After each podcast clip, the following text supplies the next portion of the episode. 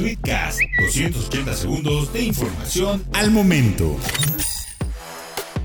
La llegada del Stinger para la marca coreana significó la consolidación de un nuevo panorama para la firma. Sin embargo, parece que su futuro sigue bastante incierto, a pesar de que ha tenido una ligera actualización. De hecho, todo parece indicar que no habrá segunda generación del Stinger. Una entrevista con nuestros colegas de Cárceles Australia, el director de planeación de producto de Kia, Rolando Rivero, aseguró que el futuro del Stinger todavía no está decidido. De hecho, Rivero aseguró que todavía no sabían cómo se vería la nueva generación del Stinger, que de hecho ni siquiera se había confirmado. Del mismo modo, también nos dijo que con un ciclo de vida más largo hay más oportunidades de decidir y tomar la decisión adecuada, pero todavía no se ha tomado alguna decisión sobre lo que sucedería en la siguiente generación, agregó Rivero. En sus primeros tres años de producción, la marca reporta 8.563 unidades vendidas del Stinger en Europa y 31.510 en Estados Unidos. Estas cifras, al parecer, no son tan buenas para el competidor de los sedanes deportivos premium establecidos contra los que se supone compite el Stinger, por lo menos en concepto. Llámese Serie 3 y Serie 4 Gran Coupé o el Audi A4 y el A5 Sportback.